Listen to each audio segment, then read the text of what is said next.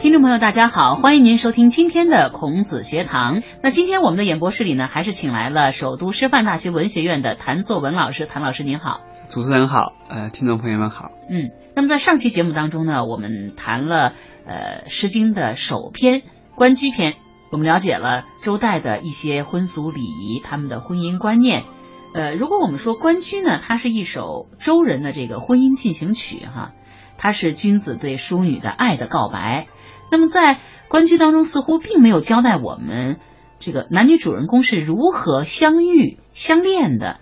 按照现代人的这个婚姻观去理解，哈，一场爱情的发生呢，相遇或者说是邂逅呢，应该是第一步，首先应该有具有的哈。那么《诗经》当中有没有这样的诗篇呢？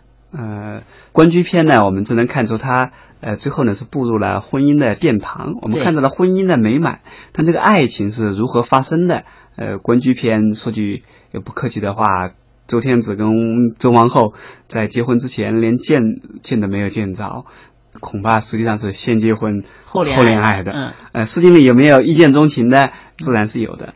嗯，比较有名的一篇吧，比如郑风有一篇《也有蔓草》，啊，这篇呢就是呃比较典型的呃一见钟情的作品。也有蔓草。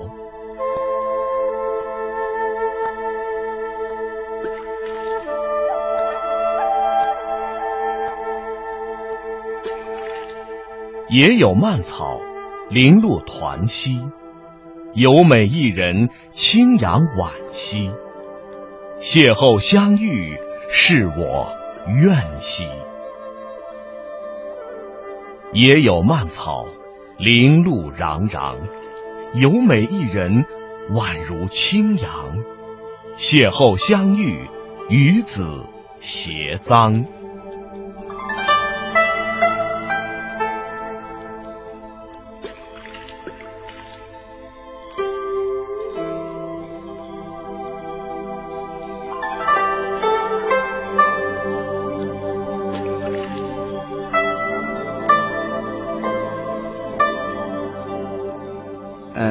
正风呢也有蔓草，也有蔓草，零露团兮，有美一人，清扬万兮啊！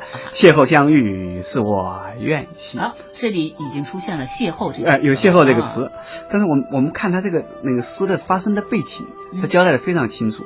也有蔓草，也是野外，蔓草就是连绵不断的草，它是一个，它好像是在一个很广阔的草地。呃，当然不一定是草原了，是很广阔的一片草地上建的。而且你看它建的时候，时间也写了“林露团兮”。嗯，林露团兮，露水一般是晚上才落的露水。到早上的时候看见这个，看见露水还在那个地方，呃，就说明它这个时间地点都说了，地点呢是野外草地，相遇的时间呢是晚上。古代的晚上照明也不是很好，因为黑漆漆也看不到什么，所以是第二天早上才看的。第二天天亮了，一看是个大美人，有美一人，清扬惋惜呀。当然，清扬惋惜写的非常好。清扬是形容人的这个眉目，眉目传情，眉目很飞扬那样的一种感觉。呃，后面来接两句，邂逅相遇。邂逅这个词现在我们用的非常多，但邂逅这个词语的本意，它是讲人不期而遇。邂逅相遇，是我愿许。所以这个男子，呃，由衷的发出一声感叹啊，没想到是这样的一个大美女啊。嗯，呃，男子自然心里是很满足。这个女孩子，这是不是对他也一见钟情呢？嗯，我想问题不是太大，因为下面一章讲了，也有蔓草，呃，零露攘攘，有美一人，宛如清扬。邂逅相遇，与子偕臧。偕臧，有人念偕藏，嗯，比如顾颉刚先生，他那个在民国时候讲《诗经》，我我记得我应该记得非常清楚，就是他讲的，他说与子偕藏，就是我跟你一起藏起来，我就乐了，是这意思吗？可能是说私奔或者什么，但是我一读我就我就乐，因为前面都说了也有蔓草，在野外的一个大草地上，而且是一个夜晚。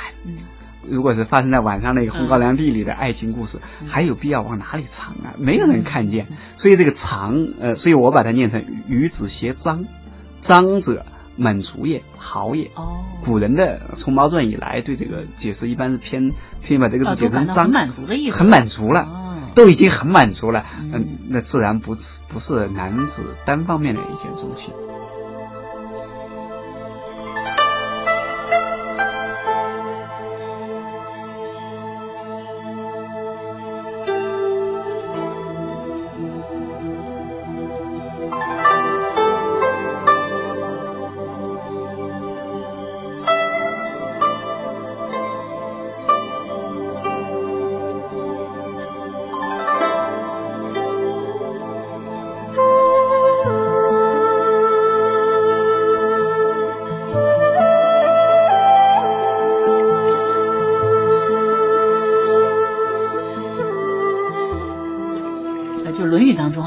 孔子，呃，说这个《诗经》是正声吟，哎，会不会这个吟就是这个意思呢？孔子说的恐怕就是这个意思。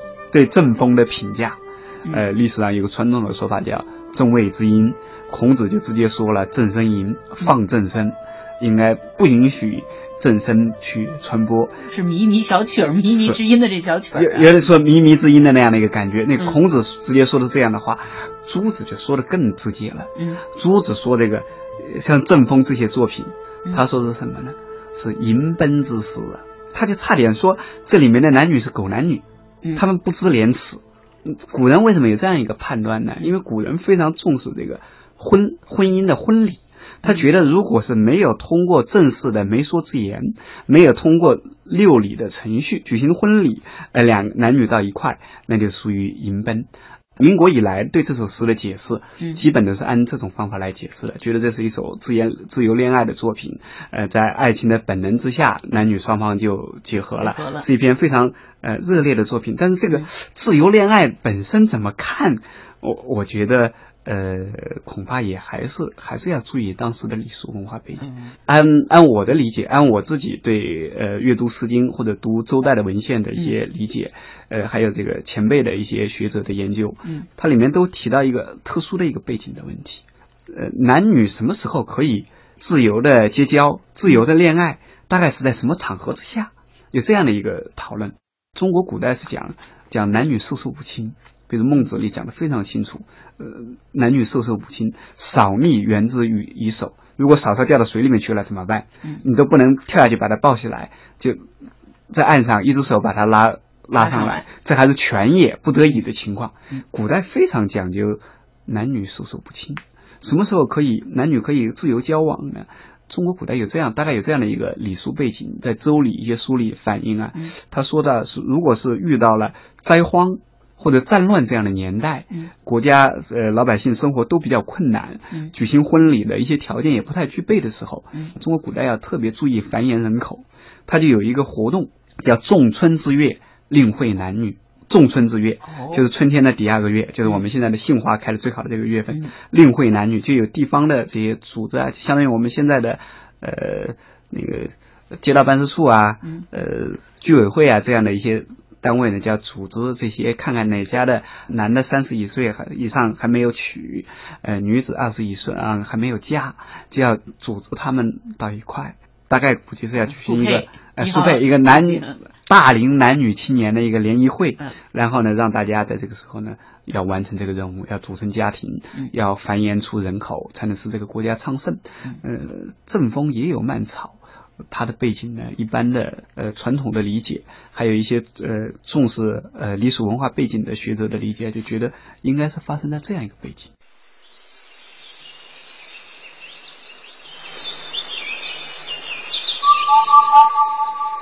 关关雎鸠，在河之洲。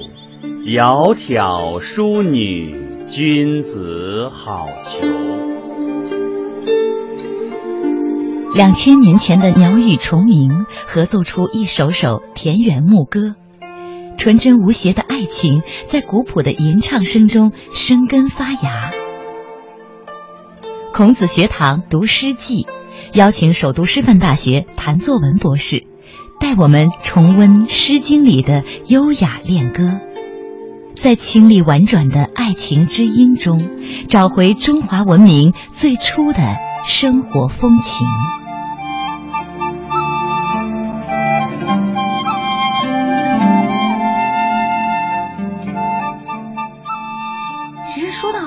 这个邂逅一位佳人哈，呃，又让我想到一首这个辛弃疾的《青玉案》里那个特别有名的那句话，就是“众里寻他千百度，蓦然回首，那人却在灯火阑珊处”。啊，那也是一种不经意的，哎，看到原来我爱的人居然就在我的不经意当中遇到了。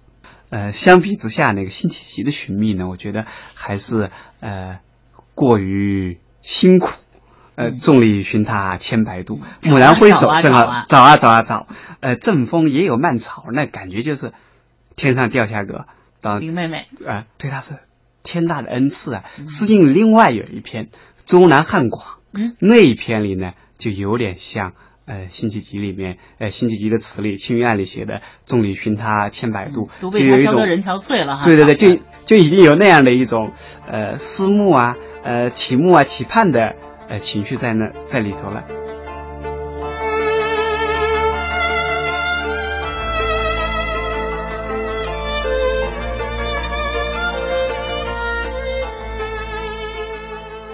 汉广，南有乔木，不可休兮；汉有游女，不可求思。汉之广矣，不可泳思；江之永矣，不可方思。悄悄错薪，言意其楚；之子于归，言莫其马。汉之广矣，不可泳思；江之永矣，不可方思。悄悄错薪，言意其楼；之子于归，言末其居。汉之广矣，不可泳思；江之永矣，不可方思。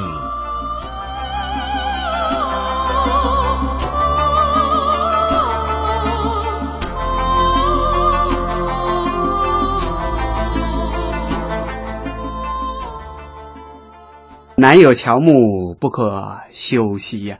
我们现在休息是一个词啊，嗯、那个时候的这个休息是分开的。兮呢是个语气词。嗯、说南方有个特别高大的一棵树，但是那么大的一棵树呢，有什么用呢？又不能在下面休息。他后面写了一句：“汉有游女，不可求思。”这个汉是一个非常具体的地名，是汉水、汉汉水、汉江。啊、呃，而且里面提到游女。不会是游泳的女孩子吧？闻一多现在好像就把这个“游”字当成游泳的“游”，当然他也有一个有有有一个看法，有个根据。嗯，因为汉代的传说里啊，所以有个叫郑交甫这样一个人，一个男子在汉水边上碰到两位女神，有这样一个说法，所以他认为这个游女就是汉水汉水之神。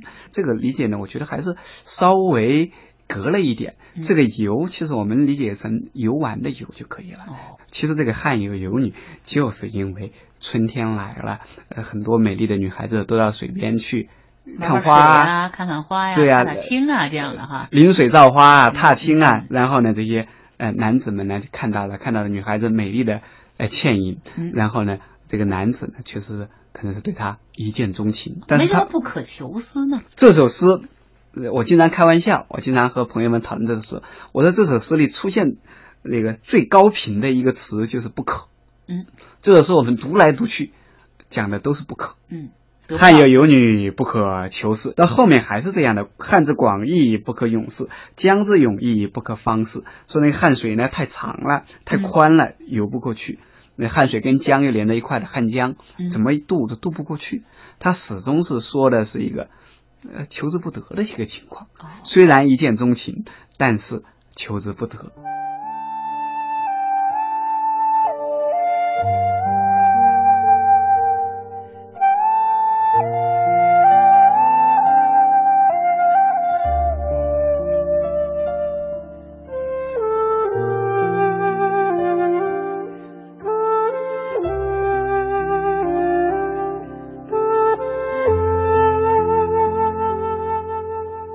下面写的就非常非常的有意思了。你看他的表达啊，他说：“翘翘错信，言意其楚；之子于归，言莫其马。汉之广义，不可泳思；江之永义，不可方思。”那么前面这第一句话有点不太容易理解哈。对，有点不太。悄悄错薪。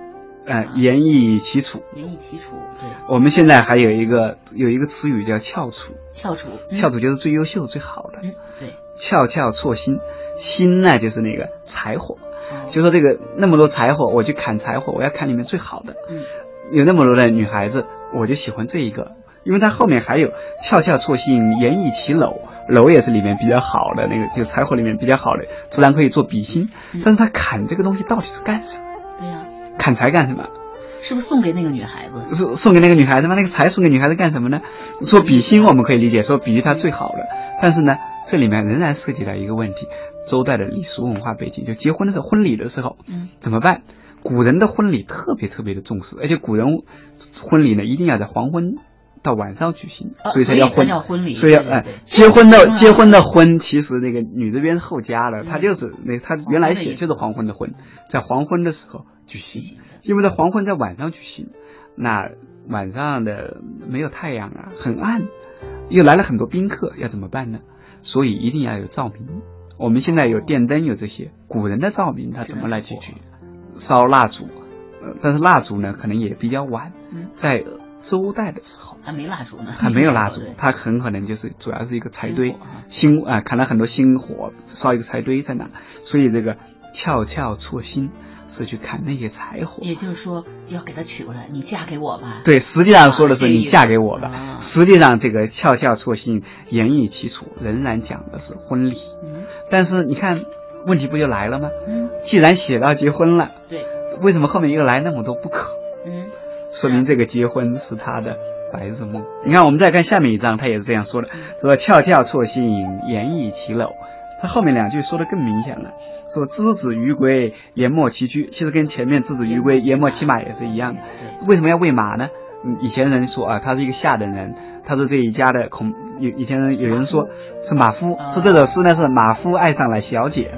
那又是爱情的悲都知道这错了，因为那个时候迎娶的话，必须得要高头大马是去把那个新娘迎娶的时候，这就是结婚最后一个那个呃礼仪里面叫亲引之礼，亲自去引引接，亲自要驾着马车去，实际上是写的写这件事的。嗯，但是把那马喂的饱饱的，把马喂的饱饱的啊，把马的那个嗯毛啊要刷的漂漂亮亮的，嗯装饰把马车啊肯定都要都要弄得最漂亮，去把新娘我最心爱的女孩子。是那么也就是说，《周南汉广》这首诗可是一个可见而不可求的这样一个爱情是诗，可遇而不可求，可遇而不可求。求之不得的爱情。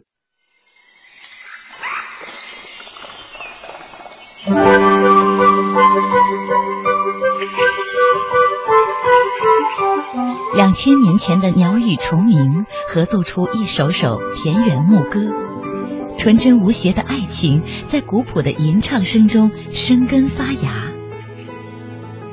孔子学堂读诗记，邀请首都师范大学谭作文博士，带我们重温《诗经》里的优雅恋歌，在清丽婉转的爱情之音中，找回中华文明最初的生活风情。记得这个泰戈尔有一句诗，他说：“世界上最遥远的距离，不是生与死的距离，而是我就站在你面前，你却不知道我爱你呀、太遗憾了哈。所以这个时候，这隔江相望，哎呀，伤心透了，不可求思啊！我看着你，却不能向你表达爱爱慕之情。呃，《诗经》里有有不少反映这种遗憾啊、呃缺失的呃这样的一种爱情的作品。其实《秦风蒹葭》嗯呃大概也是这样的一篇作品吧。啊，那个是非常有名的一首一首诗。呃，蒹葭苍苍，白露为霜啊。所谓伊人，在水一方。溯洄从之，道阻且长；溯游从之，宛在水中央。呃，这首诗中国人可以说是太熟悉了，太耳熟能详。蒹葭其实也就是芦苇啊，芦苇但是那个花儿哈，是，但是成片的芦苇，那感觉就是不一样了。而且他写的这个季节，白露为霜，然后白色的露水，哎，凝结为霜了。但他后面写的是“所谓伊人，在水一方”，呃，想念的那一个人，他在水的另外一方。嗯嗯，这个水在《诗经》里也可望不可是，及的。对嗯，它始终那个《诗经》里造成这个距离的这个隔阂的东西，往往就是水。呃，人的情感是水，人心是水，过不去的那个也正好是水。